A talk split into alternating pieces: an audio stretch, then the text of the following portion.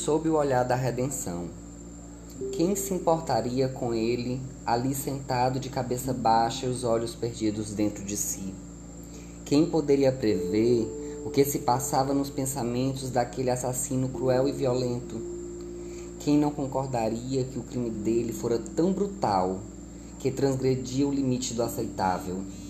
Ali, um homem condenado pelo que fez, capturado por justiça, respondia no silêncio da sua inquietude a qualquer um que o olhasse naquele momento, algemas entre os pulsos, sentado na cela vazia.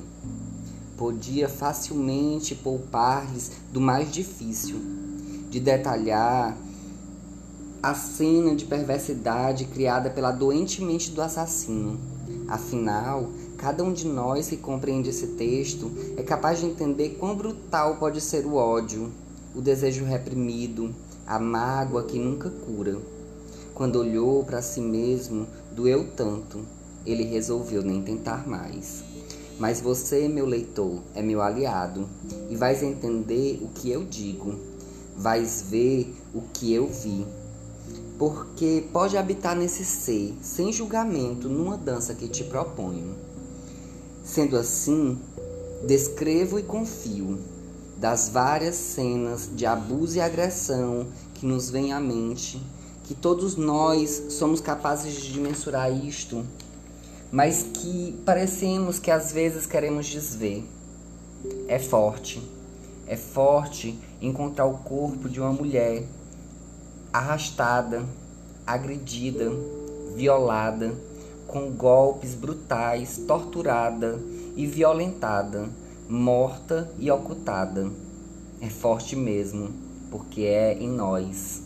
Mas parece que é tão forte que a gente quer desver e reprograma na pasta dos tanto faz. E acredite, meu amigo, eu entendo como é difícil ver tudo isso e lembro-lhes. Olhar agora o sujeito sentado cabeça baixa, olhar apagado, perdido nas suas incapacidades, nas suas violências, em tudo aquilo que o constitui e de fato estuprador e assassino. Poderíamos falar sobre o ódio agora, mas como sequer o ódio existe, e aqui podemos viajar, tive uma ideia. Que tal ir comigo 50 anos nessa história, antes de odiar? Duvide do ódio que você sente. Esta é uma das dignas dúvidas que podem inclusive orientar. Vamos dançar. Com 87 anos, Antenor Jorge, que agora tinha até nome, casado há 20 anos com Dona Luísa, tinham três filhos e dois netos. Viviam em uma cooperativa de agricultura com outras famílias e eram pessoas prósperas. Nossa, que mundo que dá voltas. Agora o incrédulo vai logo inculcar. Mas é preciso paciência para acompanhar a história sem se perder. Eu só posso, narrador, patinar como um bailarino, colorindo as margens que permitam a nossa compreensão. É preciso que se diga, já que nada há para esconder, que aquele homem lá quase foi morto. A lei da selva é tão selvagem que não se pôde escapar. Fora duramente molestado, torturado e violado, e se contudo não morreu, assim pensou ele um dia, podia ser que viesse a renascer. Mas o choque disso tudo nem está nessa história. O que eu conto a vocês porque confio e vou tecendo essa teia emaranhada que não querem acreditar. Aconteceu que tempos depois do assassinato, e se aqui não falo dela, mas podia discorrer. Batalhadora, lutadora, uma mulher de muitos sonhos duramente interrompidos, violentamente retirados. Era uma entre centenas de milhares neste mundo que tanto valoriza o desejo, o poder e o dinheiro, todos escravos dos falhos sentidos. Não conseguem ver que o tempo sequer existe. Chamo aqui e lá para mostrar tempos depois do assassinato acontecer, foi construído um estabelecimento de recuperação e escolarização presidiária. As pessoas que foram deslocadas eram pessoas sérias. A mentalidade estava mudando com as manifestações populares que haviam transformado a política em todo o país. Volto aqui nossa atenção às reais intenções desse presídio escola: educar com qualidade e reabilitar o cidadão, ressocializar. Mas a mudança não vinha ao acaso e era preciso maturação. Os presídios modelos, como ficaram conhecidos, viraram grandes centros de abastecimento agrícola que despertaram para o aparecimento de outras cooperativas com manufaturas de todos os tipos foram capazes de transformar a realidade temerária, me permitam o trocadilho infame, dos presídios em grandes escolas, que por muito tempo ficaram úteis e que no Brasil, aquela época de glória, estavam em processo de revitalização do patrimônio público e sendo transformados em museus e centros de arte e cultura, visto as efetivas melhorias em todos os níveis e setores e a radical diminuição da violência. Quando se passou a se habitar também os presídios de forma humana e digna, abriu-se a possibilidade de educar e lidar com os problemas daquele país que era continentalmente tão rico e se constituiu ao seu tempo e ao passo de muitas mudanças, inclusive de mentalidade. Neste processo, ouso retomar, para que não perdamos o fio da meada, o estuprador viu e confesso o assassino vilipendiado e agredido, depois de muito lutar na justiça, ganhou o direito de participar do benefício do presídio escola. E aula após aula, livro após livro que ele aprendera a ler, e dos dias de trabalho no aprendizado da agricultura, pagou a sua dívida, longa dívida, e pôde completar outras jornadas, como já lhe citei.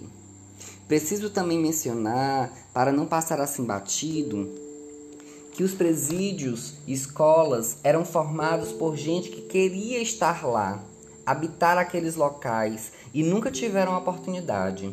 Com as transformações, levaram diversas terapias, tratamentos capacitantes, profissionalizantes e reeducação básica suplementar em todos os níveis de saúde física e psicológica que ajudaram Antônio Jorge na sua reabilitação.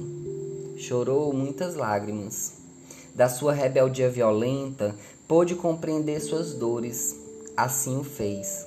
Antes de sair do presídio escola, foi do grupo de administração e, quando partiu em seu novo destino de liberdade, agrupou-se à cooperativa que agora pertencia, e satisfeito. Ao seu lado, sua sempre Luísa, que lhe mostrara a viver o amor verdadeiro na verdade dos dias com sua família. Conta essa história sem temer mais a língua dos fracassados, dos odiosos, dos julgadores. Ouso olhar 50 anos porque sou o narrador, e essa história merece o devido fim. Aqui vou eu, poeta, mostrando minha habilidade danço e encho de música essas páginas e faço a gente ir e voltar para mostrar que este tempo merece outra compreensão e para aliviar os corações e aquecer aqueles que esperam tantas mudanças. Foi habitando que o povo fez reconhecer tão grande poder. Habitou-se a praça e habitou-se o manicômio Habitou-se as ruas e não se deixou de habitar também os presídios que tanto precisavam. Habitou-se a política do bem fazer e do prosperar. E isso fez esses ideais naturalmente se incorporarem às camadas de poder. Sim, muitas foram devidamente punidos. Também ocorreram casos de reabilitação mas confesso, leitor ansioso, essa já é pauta para uma outra história. Sobre Antenor Jorge, ainda posso contar uma última coisa. Nunca esqueceu o que fez. Lembrou-se, ao longo da vida, de outras coisas que havia feito. Lutou até transformar o monstro que havia criado. Assumiu com o tempo o que fez, e isso lapidou toda uma mentalidade e uma mudança que o fez compreender. O que posso contar é que no último suspiro, com sua Luísa lhe segurando a mão, as velas tremulando no quarto escuro, duas lágrimas lhe correram a face e ele pôde ainda sentir tudo aquilo novamente. Antes do último suspiro, meu leitor, as marcas daquela violência estavam nas mãos daquele homem estuprador e assassino, agora confesso e reabilitado no leito de morte. E antes de penetrar no vazio da imensidão da sua morte compassiva, sentiu seu coração pulsar uma luz calma de perdão. E até aí eu o habitei também.